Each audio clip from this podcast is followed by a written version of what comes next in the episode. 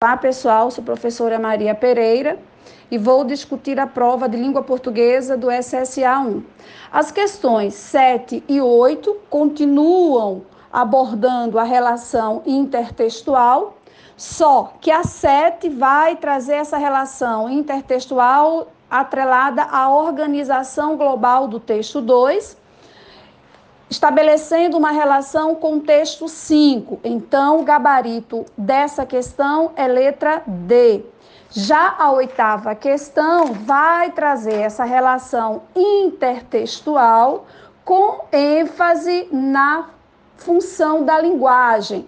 Então, ele vai estabelecer essa relação existe entre o texto da quadrilha de Drummond com o anúncio publicitário, mas com ênfase na função da linguagem. Então, ele destaca na questão que existem várias funções da linguagem, mas essas funções da linguagem, ela interpenetram e dialogam quando lemos e produzimos textos diversos, e esses textos diversos vão atender a propósitos comunicativos distintos. Então, ele vai abordar a questão da função emotiva, metalinguística, poética, conativa. Então, o gabarito oficial dessa questão é letra D.